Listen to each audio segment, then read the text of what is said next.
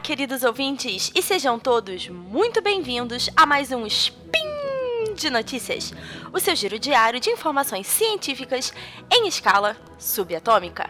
Meu nome é Isabela Fontanella e hoje, dia 12 Driadan do calendário Decatrian, mais conhecido como dia 7 de abril do calendário gregoriano, falaremos de economia. E no programa de hoje, a bolsa bate os históricos 100 mil pontos mas não sustenta o bom resultado devido à troca de farpas entre Bolsonaro e Rodrigo Maia. Speed Notícias.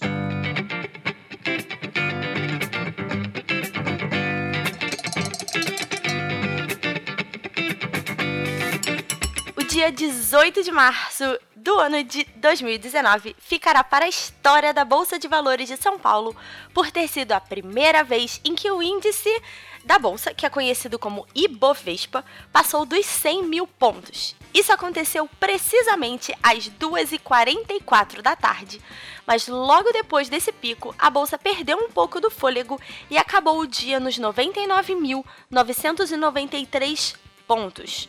Os especialistas já falaram que não faz lá uma enorme diferença se o índice está em 99 ou 98 mil pontos, como estava acontecendo nos dias anteriores ao recorde, mas que a marca dos 100 mil é uma questão psicológica. Até porque é um consenso de que esse número representa, ou representava naquele momento, um otimismo muito grande, principalmente sobre os resultados da reforma da Previdência. Mas também passa por um otimismo do plano de governo econômico de uma forma geral, que tem os planos de privatizações, de concessões e diversas outras medidas que tentam resolver a questão do déficit fiscal do país. Para quem não entende essas coisas de nome técnico como déficit fiscal, essa é uma ideia, né, na verdade, esse é o resultado de quando o governo gasta mais do que arrecada com os impostos.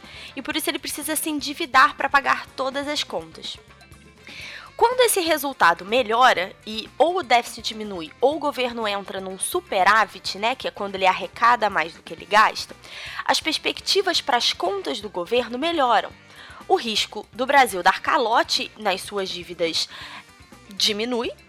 E isso torna o Brasil mais atraente para os investidores internacionais, que têm um maior volume. Por sua vez, essa atração de investimentos alimenta a economia e faz o país crescer. Resumindo, reduzir a dívida do governo faz com que os investidores tenham mais confiança, acabam investindo mais dinheiro, o que faz a economia girar mais forte e mais rápido, levando a mais emprego e melhora da renda.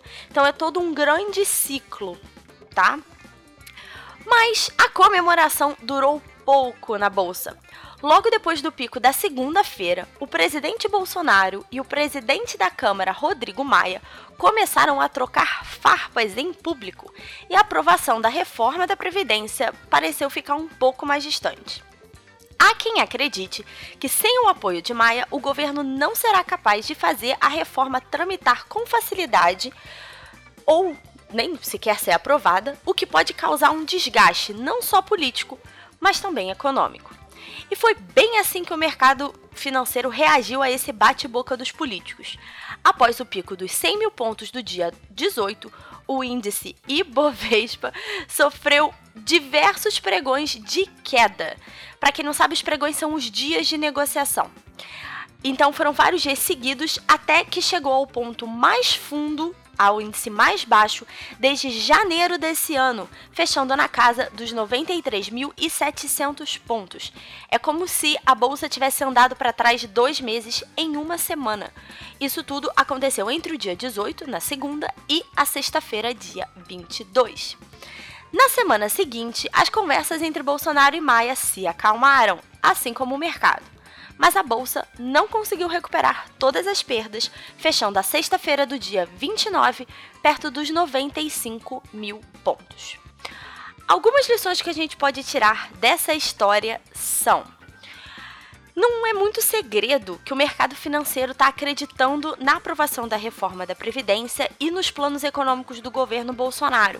Isso já pode ser visto se a gente olha a, o índice da Bolsa desde o final das eleições, né, em outubro, a gente vê que a Bolsa vem ganhando força porque o mercado acredita que essas reformas são importantes para melhorar a questão das contas do governo que eu expliquei lá em cima. E é, a, a, os investidores em geral estão né, contando com a aprovação especificamente da reforma da Previdência para destravar uma nova onda de investimentos no país. Mas essa forte queda entre os dias 18 e 22, depois desse desentendimento na cúpula do governo, mostra que o mercado está acompanhando cada passo do que acontece em Brasília e que não está muito afim de perdoar os escorregões dos políticos. Uma outra lição é: as ações e os produtos negociado, negociados na bolsa funcionam na maior parte das vezes à base de expectativas. Funciona assim: quando as pessoas acreditam que as expectativas futuras para a economia são favoráveis, a bolsa sobe. Caso contrário, ela desce. A ideia é o seguinte: se você acha que a economia do país vai melhorar, você investe mais nas empresas e por isso mais pessoas compram ações e assim a bolsa sobe. Quando é o contrário, as pessoas acham que a economia vai mal, a tendência é que elas vendam as ações e a bolsa cai. Parece que as expectativas da política do novo governo do presidente Bolsonaro são positivas para a maioria dos investidores, tanto que nós vimos essa subida. Agora é só esperar para ver quais dessas medidas e quais dessas expectativas realmente se tornarão realidade e serão aprovadas pelo Congresso. E a partir daí a gente vai poder ver como é que o mercado vai realmente reagir em relação a isso. Por último, para quem está pensando em investir na bolsa, uma lição super importante dessas últimas semanas. Investir na bolsa é para quem tem estômago forte e, como diria um economista que eu conheço, é para sentar em cima da mão. Isso é, quando a bolsa começa a ficar nervosa, você não vende, você senta em cima da sua mão e se controla.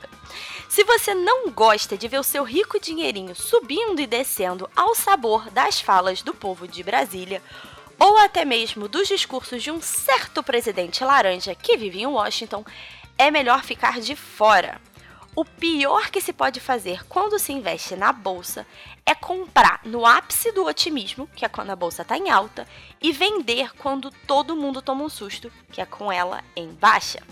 Esse que eu acabei de falar é o plano perfeito para você quebrar a sua conta bancária. O ideal é você ter sangue frio de fazer o contrário.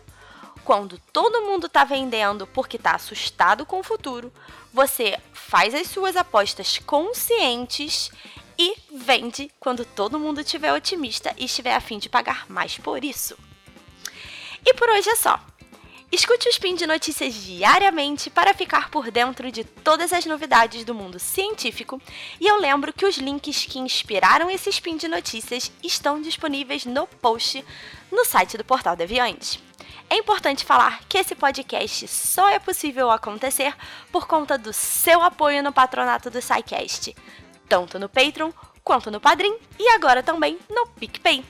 Apertem os cintos para as próximas semanas na Bolsa de Valores e até amanhã!